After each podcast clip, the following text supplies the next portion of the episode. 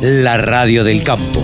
Única emisora con programación 100% agropecuaria. Ahora estamos en comunicación con María Chargrowski, quien es integrante de Mujeres Rurales Argentinas, se dedica a los agronegocios. Hola María, ¿cómo estás? Gracias por atendernos.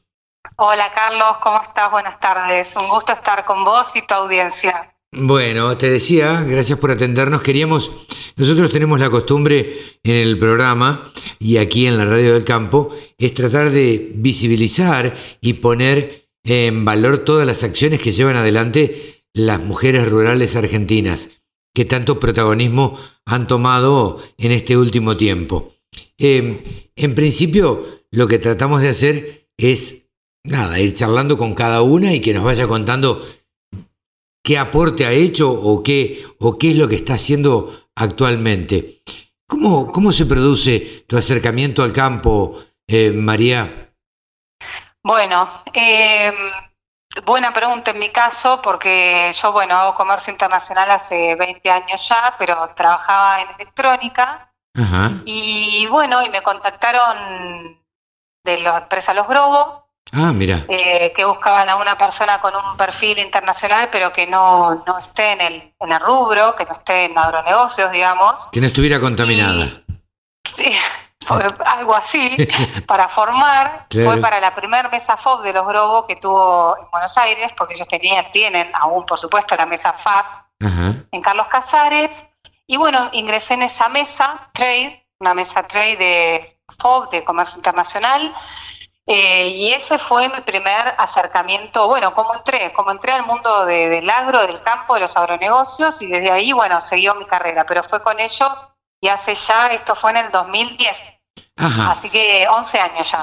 A mí me, me admiran siempre las personas que, que vivieron en, en China, porque me parece sumamente hostil, eh, me, me, parece que debe ser sumamente hostil. ¿Y vos viviste antes o después de estar en los Grobos? Yo viví eh, el año que los Grobo me contrata, eh, a mí me sale una beca del Instituto Confucio para estudiar chino mandarín en China. Ah, mira. Y voy a una universidad del norte, la Universidad de Chilín, a estudiar full time un mes y después viajo un poco por China, eso, lo acordé entonces con la empresa, me dejaron hacer la experiencia.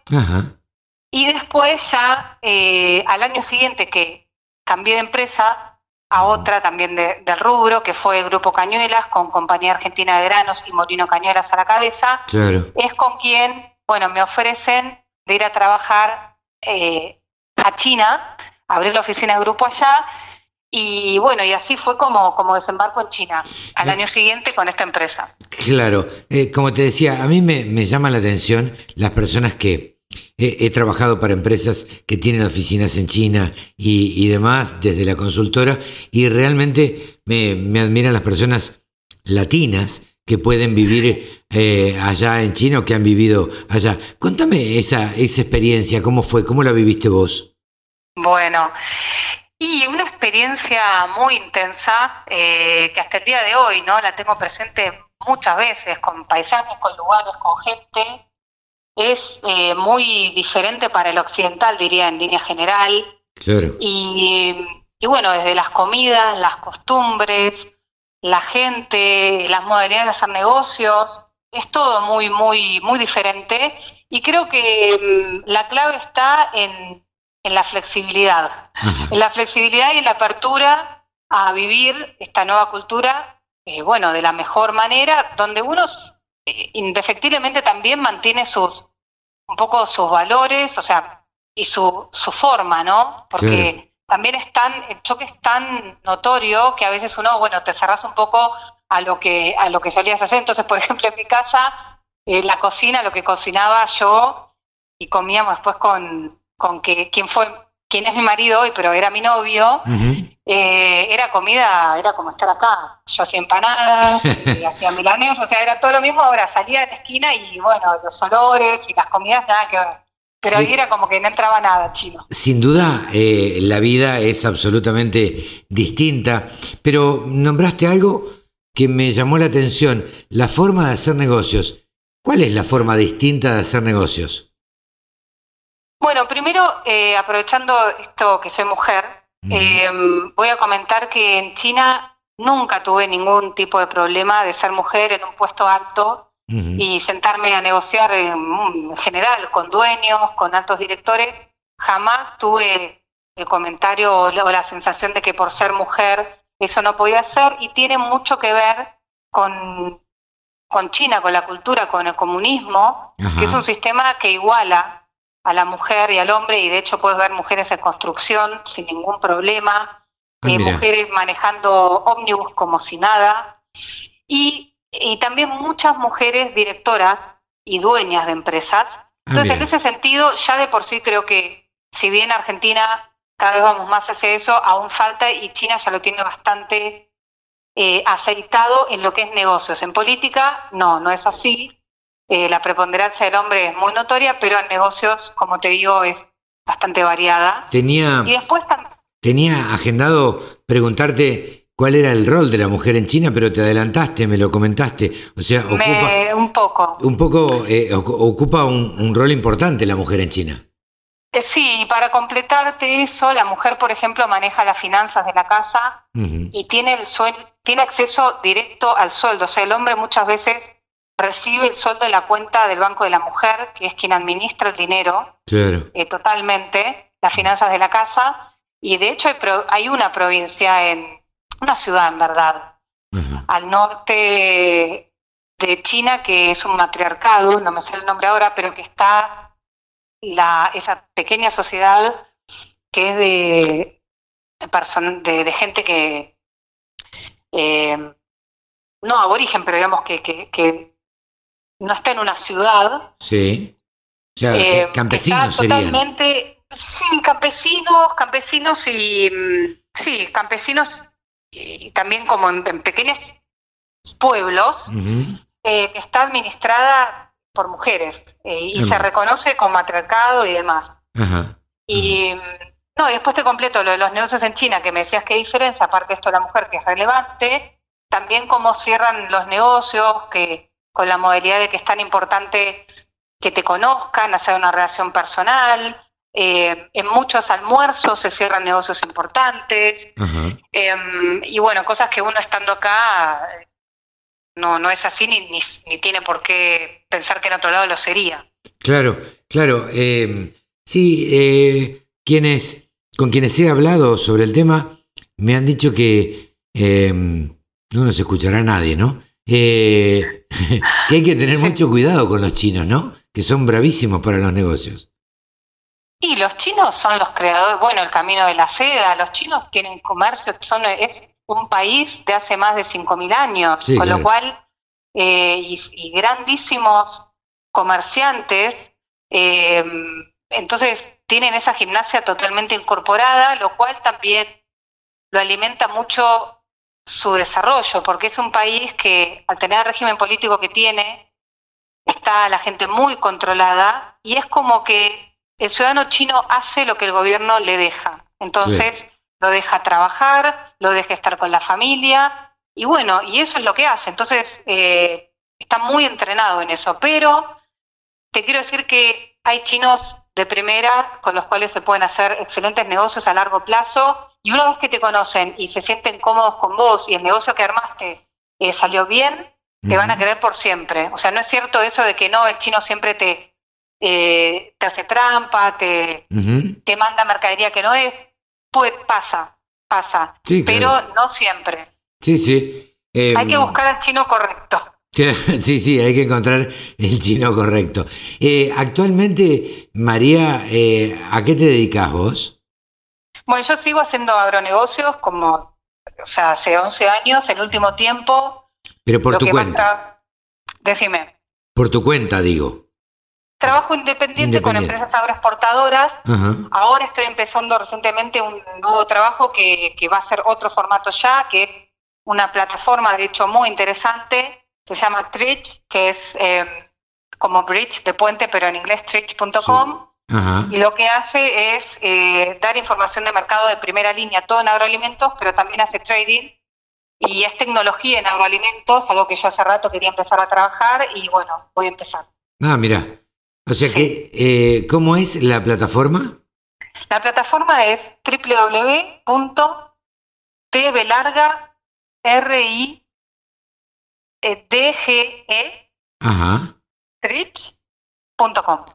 Ok. Eso después, Y si no, te lo paso. Y sirve, y sirve para eh, informarse y a su vez para hacer negocios.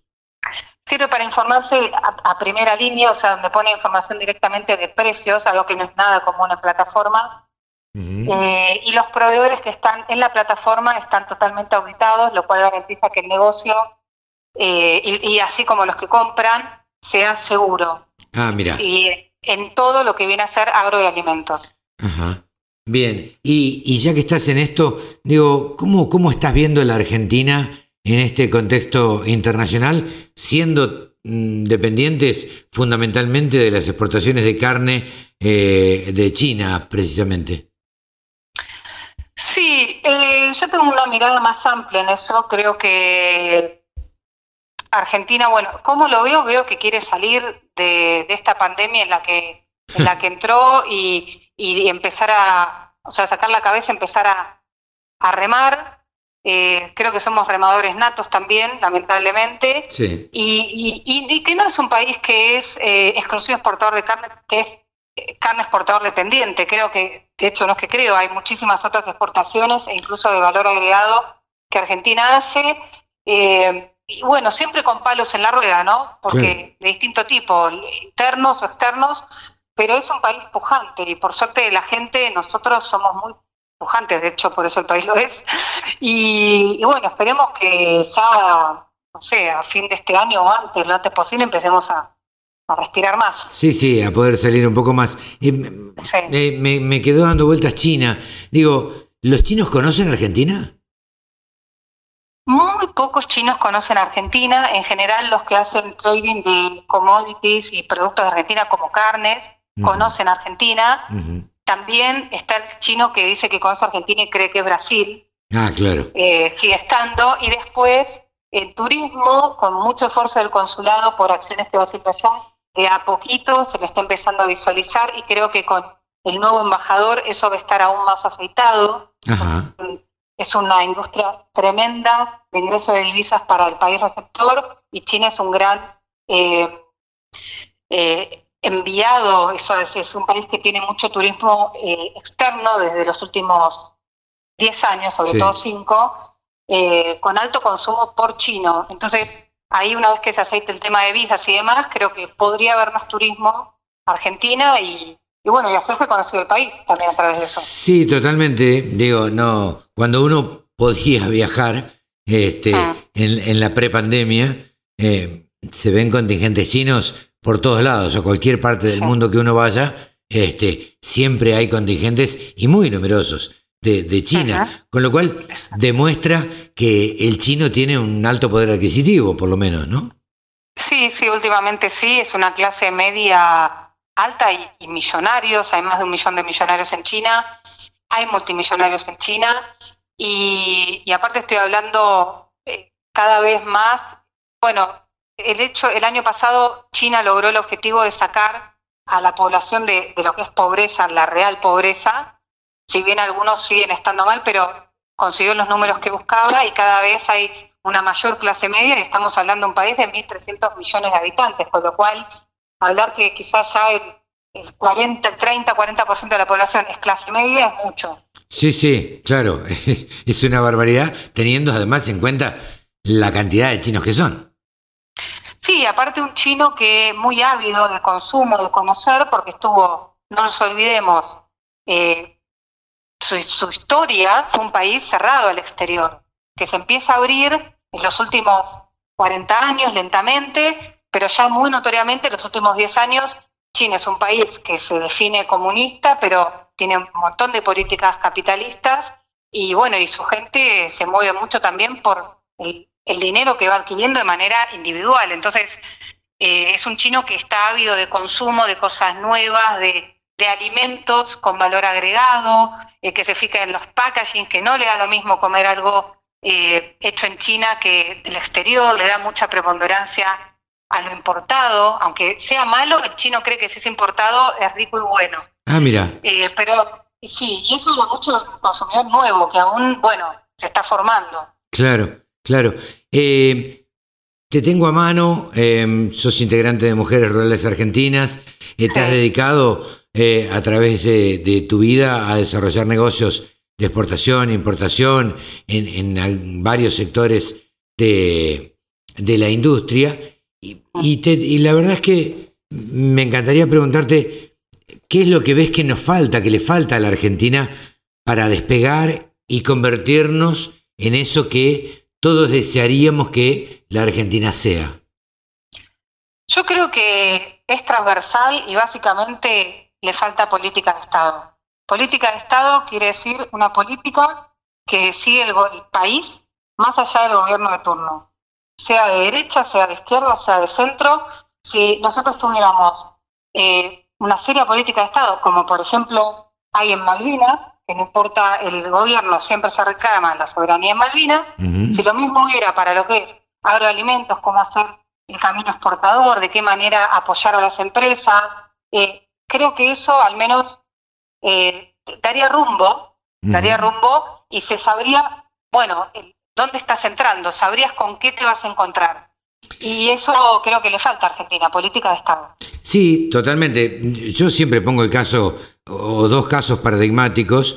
Digo, no puede ser, y me resulta absolutamente extraño, eh, que Uruguay exporte más carne que la Argentina y que en general Chile eh, exporte más que la Argentina.